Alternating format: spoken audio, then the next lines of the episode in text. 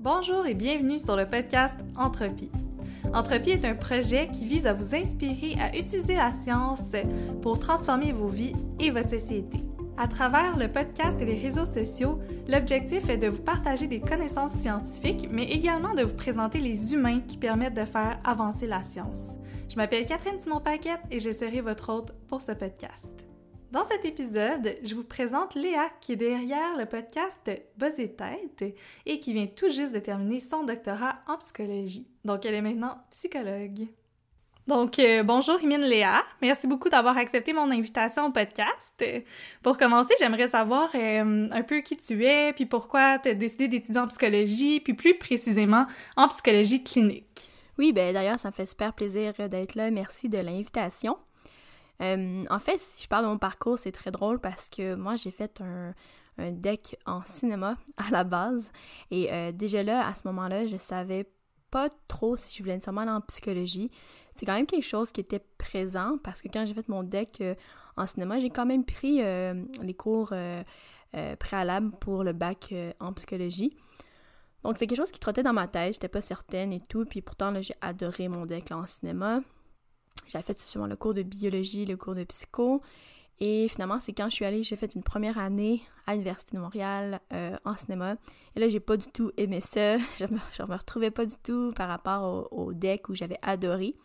Donc, j'en ai même profité pour arrêter. C'était en 2012 aussi, là, on se souvient du printemps érable. Euh, donc, j'ai même profité de ce moment-là.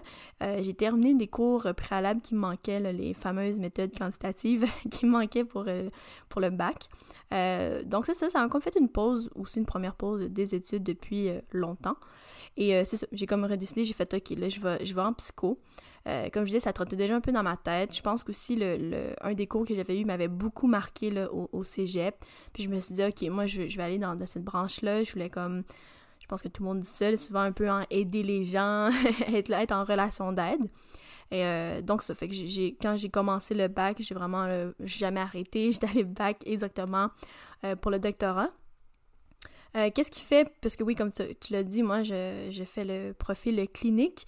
Euh, pour moi, pendant longtemps, je voulais pas nécessairement être associée à la recherche. Euh, peut-être tout le contraire de toi, par exemple.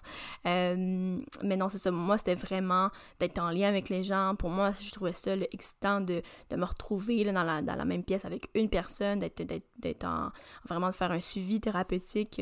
c'était vraiment du un à un que, que qui me que moi j'aimais, que je voulais approfondir. Même, je pense, dans les, interactions sociales de façon générale. J'aime beaucoup plus les, les amitiés euh, une à une, un à, ou avec euh, un. Là.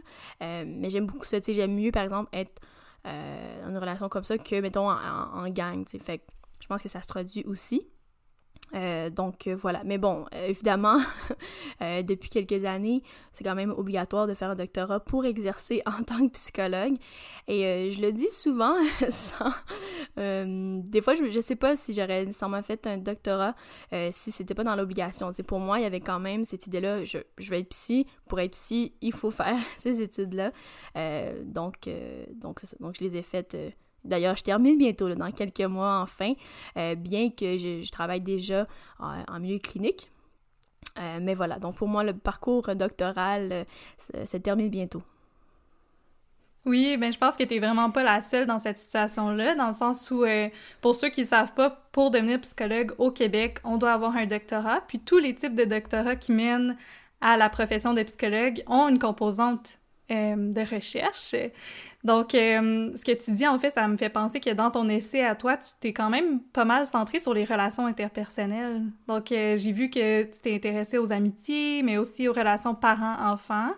Euh, je trouve que ça, ça cadre bien avec ce que tu viens juste de nous dire, en fait. Oui, tout à fait. Puis c'est drôle parce que mon travail, effectivement, de, de recherche s'intéresse aux enfants, mais surtout aussi, je dirais, euh, à la relation entre enfants et parents. Et c'est aussi, encore une fois, pour moi, une, image de... Euh, tu sais, moi, je travaille avec des adultes, en fait, je travaille au programme de santé mentale adulte en CLSC, et, euh, et non avec les enfants. Pourtant, j'ai travaillé bien avant les études doctorales en 40 jours, en maison de jeunes, donc au début, en fait, moi, je pensais que par défaut, j'allais travailler avec les enfants. C'est ce qu'on dirait qu'au début m'intéressait beaucoup.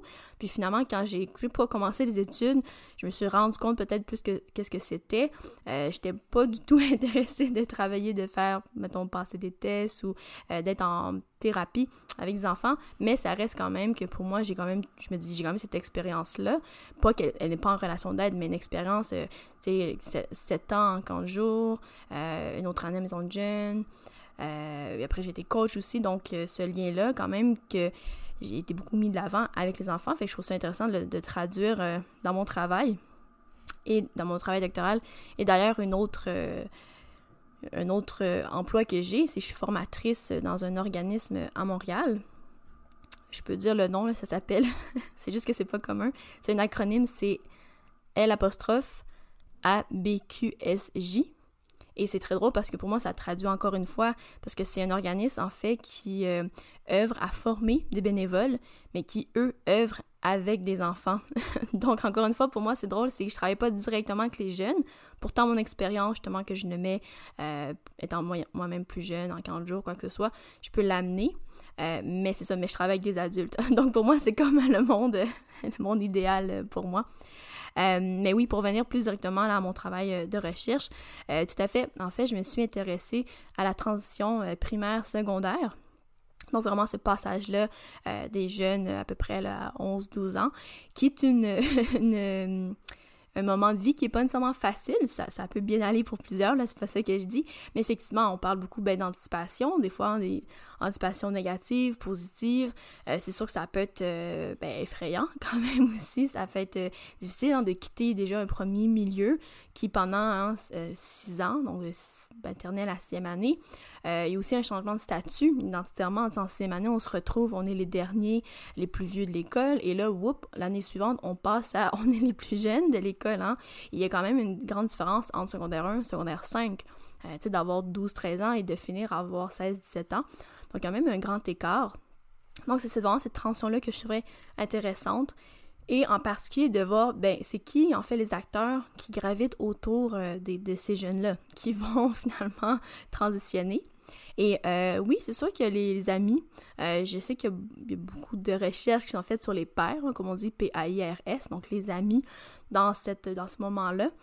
Nous, ce qui nous intéressait plus davantage, c'était vraiment euh, le lien parental. Donc, parce qu'on se disait que les parents euh, ont vraiment une importance. Hein. On parle, on regarde le lien affectif, le lien d'attachement, tout euh, durant l'enfance et, plus encore. mais on se rendait compte qu'en fait, que par rapport aux styles parentaux, je vais en parler un petit peu plus tard, c'est ça, c'était très peu étudié et surtout dans ce moment-là de transition. Donc, euh, moi, c'est ça. Bref, mettons les mots-clés, là, ça serait transition, style parentaux et la qualité euh, relationnelle euh, dans tout ça. Oui, ben je trouve ça super intéressant qu'on parle des parents puis des transitions de vie parce que je pense que les parents constituent quand même une base de stabilité en attachement. On parle beaucoup de la base de, sécurité, donc le parent va être vraiment celui qui va réconforter l'enfant puis lui donner justement la stabilité à travers ces différentes transitions-là. Puis là, on parle de la transition entre primaire secondaire, mais tantôt, on va peut-être parler aussi de la transition entre le secondaire puis le cégep, le cégep l'université, ou même la transition vers l'âge adulte, là, où la personne devient totalement autonome. Tout au long du parcours de vie des gens, les parents, c'est quand même une base de sécurité peu importe l'âge. Mm Ouais, tout à fait. Puis, tu sais, c'est super intéressant, cette notion-là de sécurité, un peu d'attachement. Puis, on, pense souvent beaucoup, on le voit là en psycho, euh, euh, les, euh, les, les, styles d'attachement. Hein? Mais moi, en fait, c'est comme d'autres styles, c'est les styles parentaux. Puis, bon, j'avoue, moi, je connaissais pas ça avant de commencer mon travail de recherche. Mais qu'est-ce qu'on entend par style parentaux? La définition, là, ça serait vraiment, il appelle une constellation d'attitudes, de comportements, de pratiques parentales. Donc, pour moi, c'est plutôt, ben pour moi, dans, dans les écrits, c'est ça, c'est pas tant associé nécessairement au lien euh, affectif, mais plutôt justement à la sensibilité des parents et à l'engagement qu'ils vont avoir euh, envers euh, leurs enfants. en fait, si je peux l'élaborer davantage, il y en a quatre, en fait, quatre styles. Puis c'est pour ça que je dis ça se ressemble beaucoup. On peut voir beaucoup de comparaisons avec les, les styles d'attachement. mais c'est ça. Donc, il y a le style autoritaire, démocratique, permissif, surprotecteur. Et c'est vrai, il y en a un autre, désengagé, parce que des fois, ça varie dans les écrits. Euh, moi, pour mon travail, je suis vraiment allée avec les quatre premiers, donc autoritaire, démocratique, permissif, surprotecteur. On a laissé tomber le désengagé, parce que comme je disais, c'est ça, c'est, c'est pas non plus euh, des notions qui ont été beaucoup étudiées, donc on avait très très peu d'informations sur le style désengagé. Euh, peut-être rapidement, là, ce qu'on entend par, par exemple un style parental autoritaire, ben c'est ça. C'est des, des, parents qui vont être par exemple très exigeants, euh, peu sensibles, peu chaleureux aussi. Il y a quand même un plus là-dedans, on pourrait dire, c'est ça, ils vont mettre des, règles claires, que ça va être plus strict, mais l'enfant pourrait savoir où s'en tenir. mais c'est ça, mais c'est quand même plus associé à ce qu'un peu l'aspect punitif un peu dans la relation avec l'enfant. C'est sûr que là, je, mets ce large, mais pour donner une définition quand même plus claire, euh, on voit quand même ce style-là est beaucoup associé évidemment à des difficultés d'apprentissage chez l'enfant, euh, souvent c'est une diminution ou euh, par rapport aux résultats scolaires. On peut voir aussi beaucoup d'anxiété chez les, chez les enfants qui ont des parents de ce style-là. si on regarde le style démocratique, euh, bon, évidemment, ce sont des parents qui vont être exigeants mais sensibles. Donc, on voit les deux dimensions sur laquelle, euh, nous l'importance. Euh, donc, c'est des parents qui vont favoriser l'autonomie, favoriser la prise de décision, qui vont favoriser la discussion avec l'enfant. évidemment, on, voit beaucoup plus d'effets positifs. Hein. On regarde, bien évidemment, par rapport à l'estime de soi, par rapport au rendement scolaire, par exemple.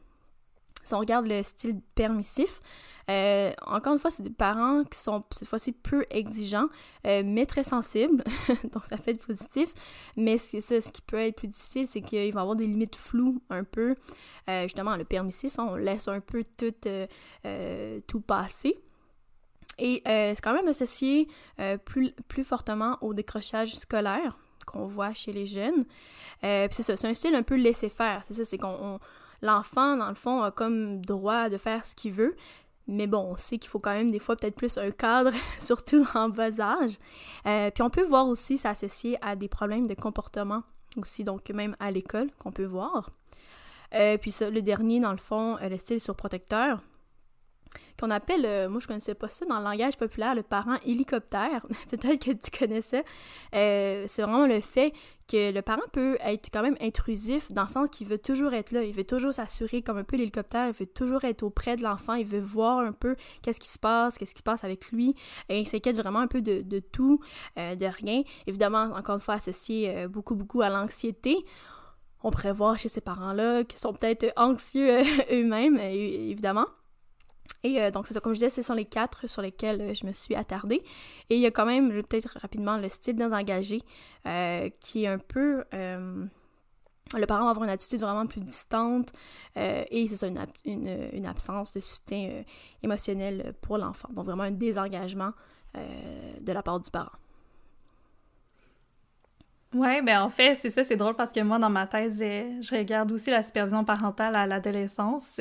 Puis euh, le style désengagé, on le voit souvent, en fait, quand les, quand les enfants ont des problèmes de comportement qui sont vraiment plus graves, puis que les parents, à force de vouloir les encadrer et de, de vivre un peu du rejet, si on peut dire, de la part de leur adolescent, vont euh, se désengager, en fait, avec le temps.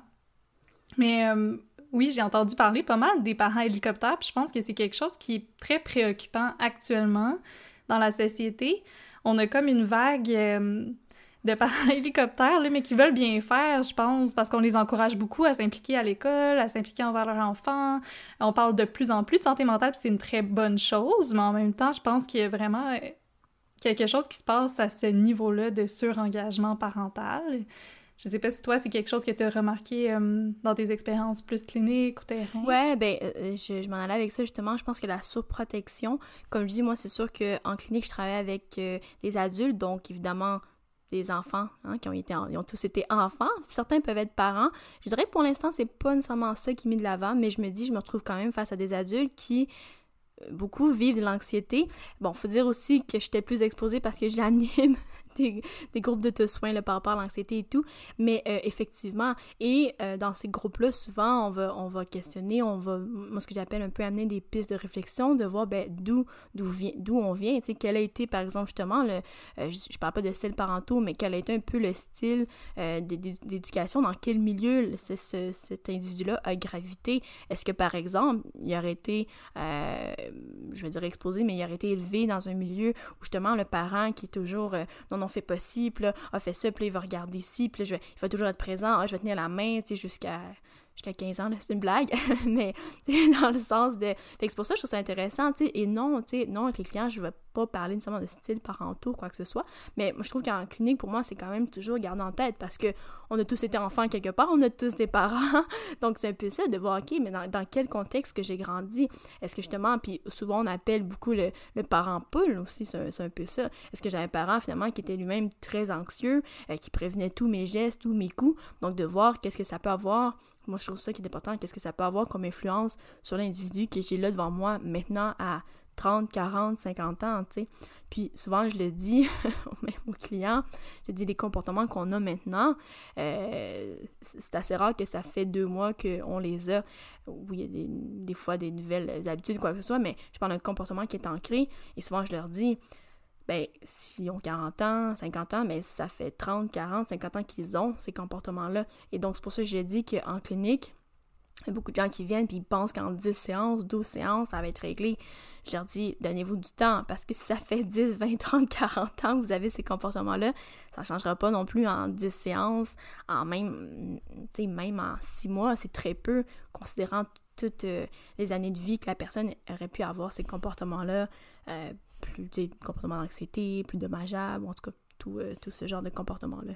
Mm-hmm. Je pense qu'il y a vraiment... Tu sais, être parent, c'est un art, là. C'est pas quelque chose qui est inné ou qui est facile, je pense, là. Les gens apprennent aussi en le faisant. Puis, ce que j'entends beaucoup dans le discours populaire, c'est aussi que d'un côté, on, leur dit de pas être trop contrôlant au final, de pas justement surprotéger l'enfant. Mais je pense que l'autre pôle, c'est vraiment le laisser aller dont tu parlais, le style permissif où là, il n'y a aucun contrôle. Fait que je pense que ce qui est difficile, c'est vraiment de trouver l'équilibre entre la structure, le contrôle, tu encadrer l'enfant, mais pas trop. Puis, j'ajouterais aussi que moi, quelque chose qui m'intéresse en recherche, c'est beaucoup les interactions entre les parents et les enfants, parce que on n'élèvera pas tous les enfants de la même façon. Les enfants ont un caractère qui leur est propre, euh, ont des caractéristiques personnelles. Des fois, ça fit ou pas avec le parent, avec leurs propres caractéristiques. Il y a tellement de variables qui sont en jeu que c'est quelque chose qu'on tient quand même compte, comme clinicien ou comme chercheur.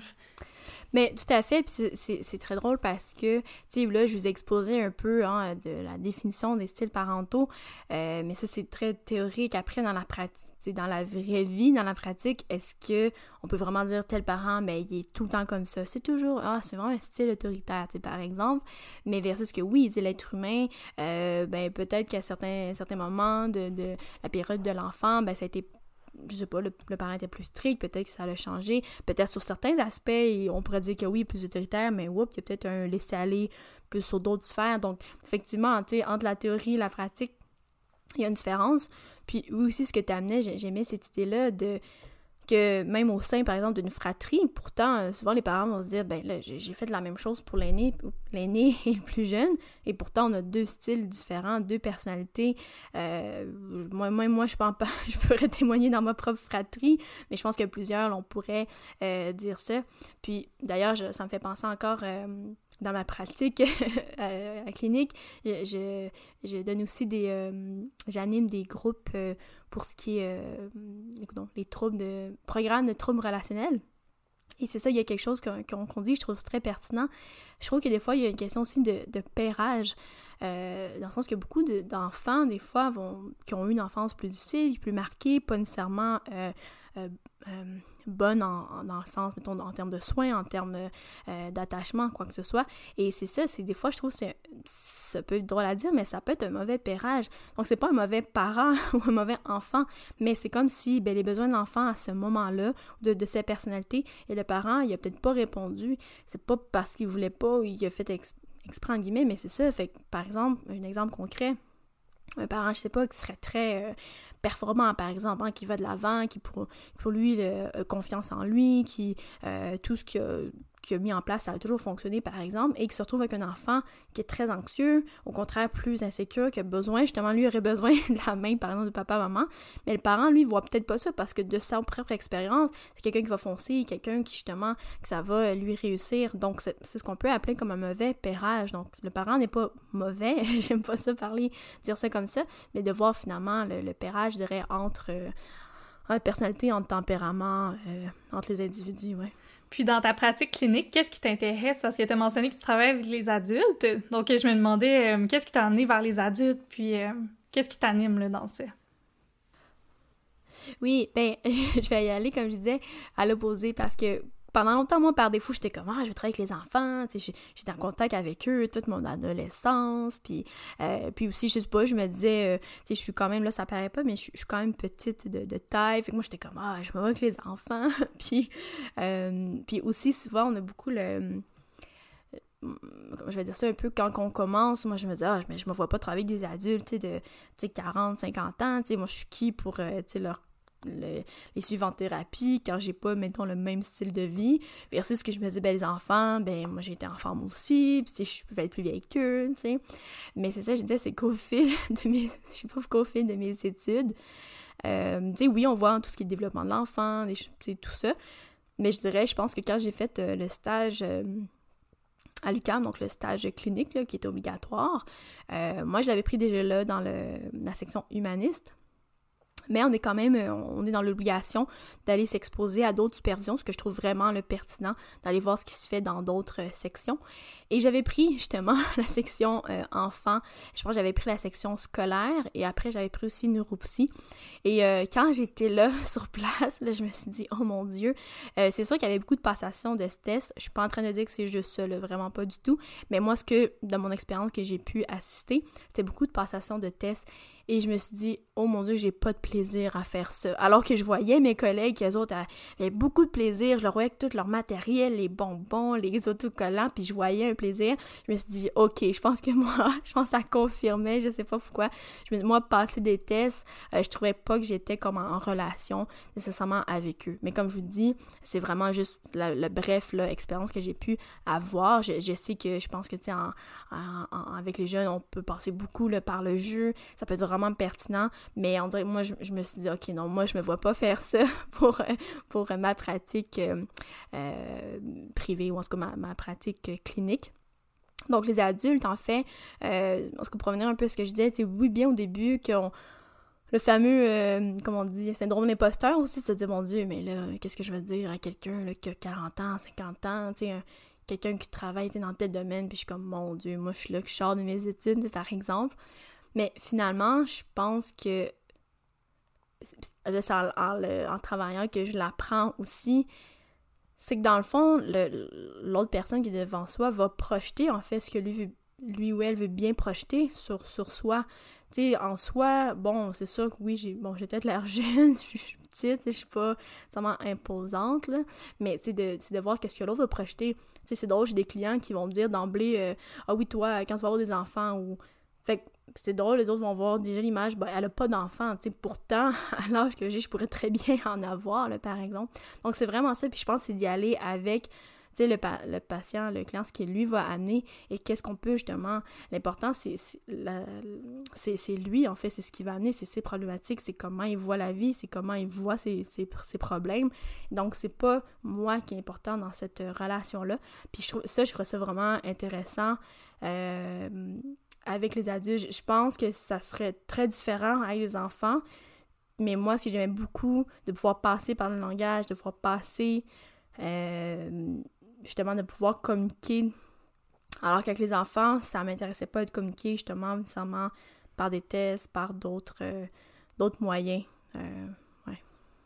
Ouais, ben je pense que c'est sûr que ton expérience en enfance aussi va nourrir ta pratique clinique avec des adultes parce que comme tu disais tantôt, euh, tous les adultes ont été des enfants et ont vécu des expériences qui vont euh, marquer un peu leur, leur, parcours, dans le fond. Euh, je trouve ça super intéressant. Puis, est-ce que tu te spécialises dans un domaine précis ou tu te considères plus comme une psychologue généraliste?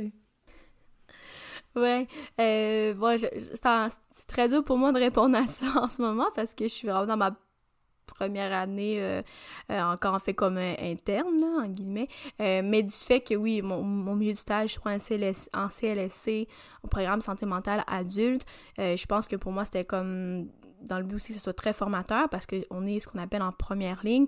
Donc, justement, je vais être quand même exposée à plusieurs problématiques. j'ai aussi, par exemple, j'ai quelques clients, par exemple, qui vont euh, avoir un peu des démêlés, je sais pas si on dit ça, avec la personne de la DPJ. Euh, donc, moi, je pense que moi, je vois plutôt comme c'est ça, c'est plutôt peut-être général. Euh, je fais quand même aussi des évaluations d'intervention, évidemment, mais je fais des évaluations pré-psy, pré avant qu'il, par exemple, la personne rencontre le, psychiatre. Donc, pour moi, c'est vraiment, très formateur. C'était d'aller voir justement, de dire, OK, on retourne aux bases de, l'évaluation de diagnostic, euh, mais il y a un peu de tout. Donc, sais, je fais autant ça d'évaluation, autant d'intervention individuelle, autant d'intervention de groupe. Donc, pour moi, c'était comme très général. Je pense, ben, général, de voir un peu qu'est-ce que aussi, qu'est-ce que j'aime je pense que pour moi, l'important, j'ai commencé à le comprendre euh, récemment parce que, bon, il faut quand même, j'envisage, mais qu'est-ce que je vais faire dans quelques mois? Mais pour moi, c'était vraiment important la, diversité, donc de me diversifier. Euh, je trouve ça très intéressant. Ça touche aussi ce que je disais euh, tout à l'heure, que j'ai comme emploi d'être formatrice aussi. donc, cette idée-là de vulgariser, de pouvoir partager les connaissances, parce que là, on se dit, bon, j'ai été euh, 9 ans à l'université, euh, c'est bien beau d'avoir ces connaissances-là, mais je trouve ça le fun de pouvoir le, les, les, les, partager, euh, bien évidemment, à d'autres qui sont pas justement nécessairement dans le milieu. Euh, mais donc, ouais, je dirais la, diversité de, de tout ça. Là. Fait qu'est-ce que par après, est-ce que je me verrais me, me spécialiser? Euh, je sais pas encore, je me vois quand même euh, travailler en CLSC, en milieu public, encore pour euh, assurément certains temps, pour, je pense, acquérir encore davantage plus d'expérience. mais donc, ouais, je dirais peut-être c'est plus général pour l'instant, plus diversifié, ouais, pour le moment.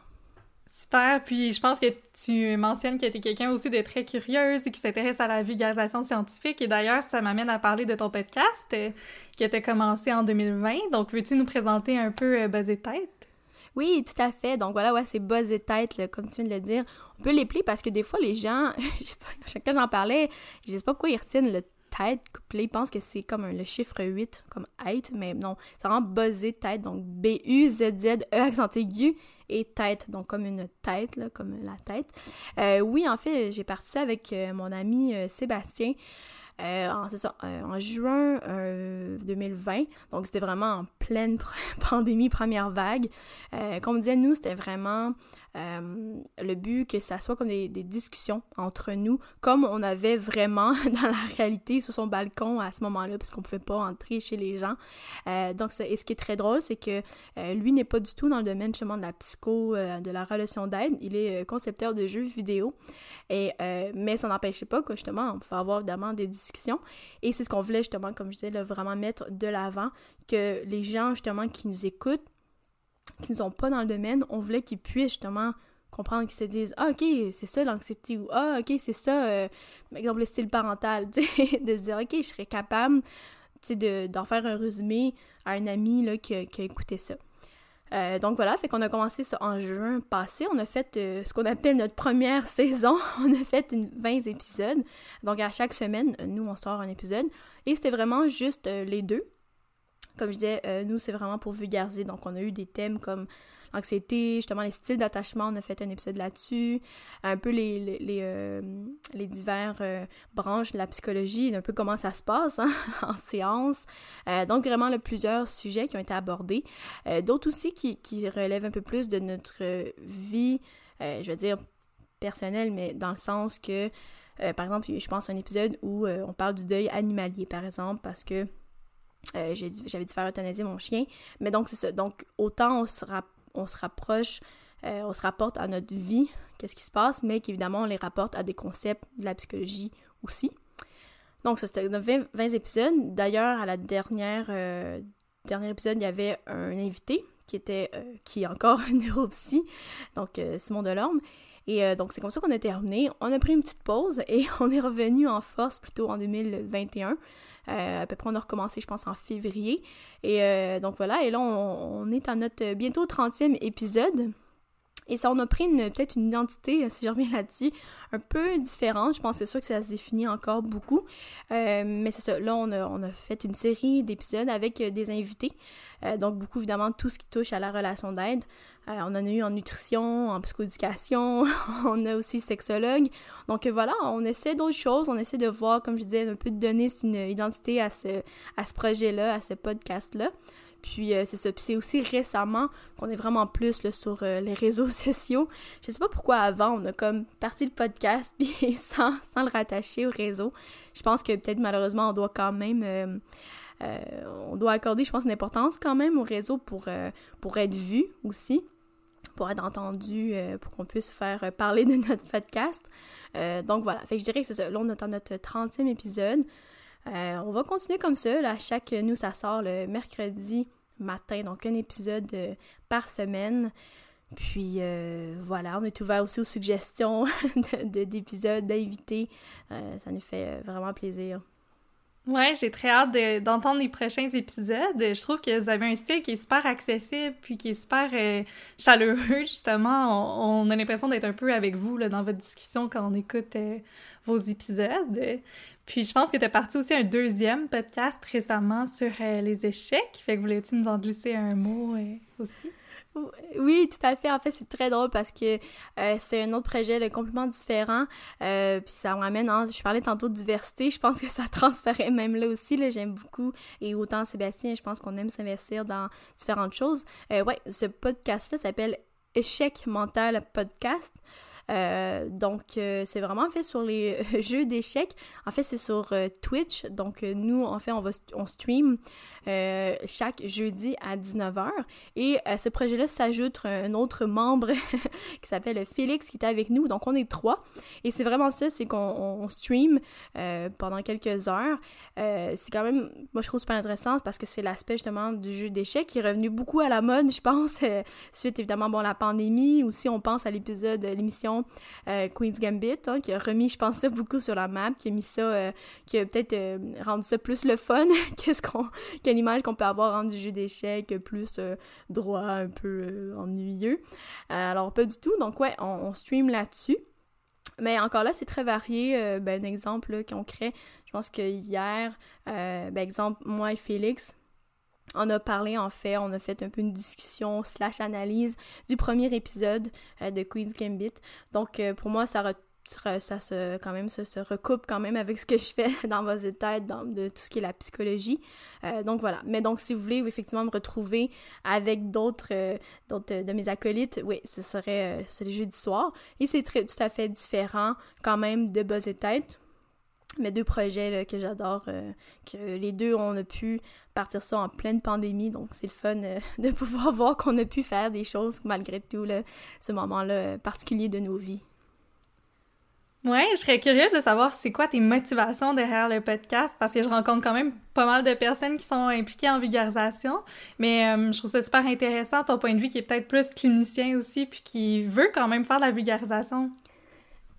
Oui, tout à fait. Ben, comme je disais, je pense que ça part, tu sais, du fait, euh, c'est ça, tu sais, que je, suis formatrice aussi à la, ben, à la base, dans le sens, ça, ça fait deux ans, j'entends ma troisième année. Tu sais, j'ai toujours aimé cet aspect-là quand même. Oui, j'adore tout ce qui est de la psychothérapie, d'être en relation thérapeutique, mais pour moi, la vulgarisation, c'est comme autre chose. Je trouve que ça permet d'aller toucher plus de personnes à la fois, autant même dans les... Euh, euh, comme je disais tout à l'heure, les groupes d'auto-soins, ben, au lieu d'être avec une personne, ben, je suis avec 10-12 personnes. Quand j'ai une formation, par exemple, une conférence, ben, je trouve ça intéressant de pouvoir toucher plusieurs personnes à la fois.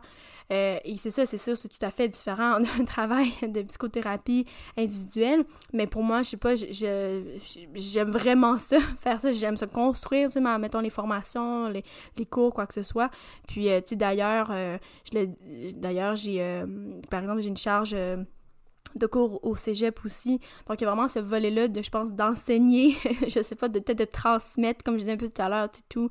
Tu sais, j'ai moi-même passé longtemps, euh, longtemps de, mes années sur les bancs d'école. Donc, pour moi, ça, me, ça me vient euh, un peu automatiquement de, de, dire, ben moi aussi, je veux comme un peu redonner. Mais j'aime ça aussi, euh, de pouvoir transmettre des informations et que ça soit euh, compréhensible. c'est ça, des fois, je trouve, euh, bien, c'est pour ça le mot de vulgariser. Euh, j'aime ça de me dire ben, qu'il y a des gens qui soient pas dans le milieu, ben, qui comprennent, qui, savent, de dire, OK, des tout, ben, c'est ça, ou le lien d'attachement, c'est ça. D'ailleurs, j'avais donné une conférence justement là-dessus, sur la résilience, puis j'avais amené euh, cet aspect-là, évidemment, des, des, des attachements. Et tu sais, les contacts que j'avais eus, c'était, mon Dieu, mon Dieu, tu avoir, avoir ça plus tôt, puis là, justement, puis les gens faisaient des liens, étant, étant eux-mêmes enfants, ayant eux-mêmes des parents, euh, de, faire un regard aussi de leurs propres enfants. Donc, je me dis, ben là, ne, gardons pas ça strictement pour euh, les bancs d'école, dans le bac, tu sais, en psycho, en travail social, mais que tant mieux si les gens peuvent aussi, là, se reconnaître là-dedans, utiliser ça. Donc, euh, il y a ça aussi, je trouve ça très intéressant. Aussi, d'avoir, de pouvoir avoir des échanges. D'ailleurs aussi, je pense que le podcast, euh, euh, ça aussi à ça. Je trouve ça le fun aussi de, de pouvoir rencontrer, de pouvoir discuter. Donc, je pense que pour moi, c'est vraiment complémentaire avec le, travail de thérapie en tant que tel, par exemple. Oui, ben je, trouve ça super inspirant parce que c'est sûr que la psychologie, c'est utile pour tout le monde, je veux dire. Il y a un magazine euh, populaire aux États-Unis, là, que leur slogan, c'est genre euh, Votre sujet préféré, c'est vous-même. Mais c'est vrai, tu les gens sont tous curieux de savoir un peu comment on fonctionne tous les êtres humains en général. Euh, je voulais te demander aussi comment tu fais pour garder un équilibre de vie? Parce qu'au cycle supérieur, on sait que c'est difficile des fois de, de, garder une certaine santé mentale. Donc, je demande à mes, mes invités en fait de nous donner leurs trucs pour maintenir une bonne santé mentale au cycle supérieur. Oui, euh, ben, supérieur, je pense que c'est vraiment important euh, le réseau le réseau social. Euh, effectivement, je, l'ai souvent dit, le travail tout seul euh, chez soi, ça peut être long et pénible. On peut faire beaucoup de, de, procrastination aussi. Mais je dirais que le réseau social, euh, je pense que les gens, ben, je parle, euh, par exemple, les gens du labo, ben, peuvent aussi, à quelque sorte, ben, deviennent des amis ou des, des collègues aussi. mais, tu de pouvoir partager ce qu'on vit aussi, en temps les difficultés, surtout les difficultés dans mes autant sur le plan de recherche, tu des fois ça avance pas, c'est difficile, on, est dans un nœud euh, théorique, quelque chose. Donc oui, ça. Euh, mais je pense que oui, c'est important. Donc je dirais autant oui, peut-être d'avoir des amitiés sur les, lieux mêmes parce qu'ils sont peut-être plus à même de, comprendre ce qu'on vit, euh, mais aussi évidemment d'autres amitiés qu'on a bien avant à l'extérieur aussi. Je pense que c'est vraiment important de pas justement de pas être dans la dans l'isolement, je dirais. ça évidemment après moi je dirais ben moi, j'ai longtemps euh, eu un chien. je pense que ça, c'est super bénéfique. Là. Euh, je sais pas si on peut appeler ça de la zoothérapie, là, mais pour moi, euh, c'est super important. Là. moi, je prenais mon chien à chaque jour. ce moment-là était super important. Puis, je sais pas, j'ai peut-être accès, je l'ai eu plus jeune. Là. Je sais pas pourquoi je parle de mon chien, mais j'ai à 12 ans. Fait pour moi, c'était comme normal. J'ai toujours marché avec, mon avec ma chienne. J'ai toujours pris du temps, beau temps, mauvais temps. On allait dehors. je pense que c'est important de cultiver ça aussi. puis, évidemment, je pense oui, toi, je sais que tu fais beaucoup de courses à pied. J'en faisais pendant un temps aussi, euh, mais euh, ouais, maintenant, je, suis moins euh, assidue, là, beaucoup moins. Mais oui, tout ce qui est évidemment euh, prendre du temps pour, pour soi, tu sais, de... Moi, j'aime beaucoup aussi le sport, tu sais, j'ai fait des arts martiaux, mais je dirais que oui, de prendre du temps pour soi, un temps quand même aussi pour dépenser son énergie, dépenser. Puis je, dis je le dis souvent aussi, c'est qu'aux études supérieures, on pense beaucoup, hein, c'est le fun avec le, le cerveau, on l'active énormément, mais des fois le corps, il est pas non plus activé, on est assis, euh, euh, tu sais, 7 heures, 8 heures par jour. Donc je pense que c'est, moi, moi je trouve ça quand même aussi important, l'activation du corps. Puis d'ailleurs, sinon, j'ajouterais, euh, moi, je me déplaçais à vélo pendant longtemps, pendant mes études. donc, juste ça, tu sais, le matin, je partais à vélo. fait que je trouve que ça, ça l'active différemment. C'est, si t'es pas pris dans le trafic, t'es pas pris hein, dans, dans, le métro, quoi que ce soit. Fait que vraiment partir. Puis quand je terminais ma journée, je revenais aussi à vélo. Donc je pense que pour moi, c'est, c'est pas des gros secrets, là. C'est pas des grosses affaires. Mais je pense que c'est important de prendre soin de son corps, de, de sa santé mentale, hein, c'est sûr aussi. Mais de sa santé aussi. Euh, d'être bien, d'avoir un, un bon équilibre entre tout ça. Oui, c'est tout à fait ce que je prends aussi. Donc, euh, merci beaucoup d'avoir accepté mon invitation. Je pense que ça a été une discussion super enrichissante et euh, je te souhaite une très belle journée. Ben oui, ben merci encore à toi pour l'invitation, puis ça m'a fait euh, grand plaisir. Pour terminer, j'aimerais remercier chaleureusement mon invité Imine Léa et vous inviter à la suivre sur Facebook et Instagram au A commercial Podcast. Pour ma part, vous pouvez me retrouver sur les pages Entrepilab et sur ce, je vous souhaite une excellente journée.